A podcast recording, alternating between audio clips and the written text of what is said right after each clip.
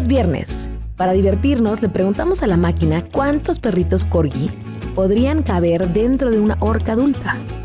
¿Y tú cuántos crees? Esto es lo que nos contestó.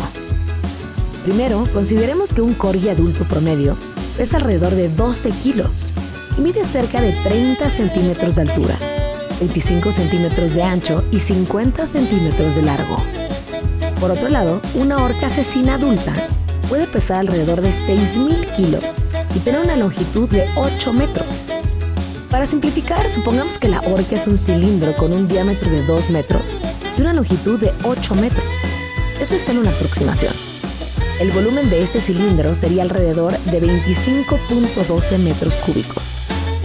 Si consideramos a un corgi como un prisma rectangular pequeño, su volumen sería alrededor de 0.00375 metros cúbicos.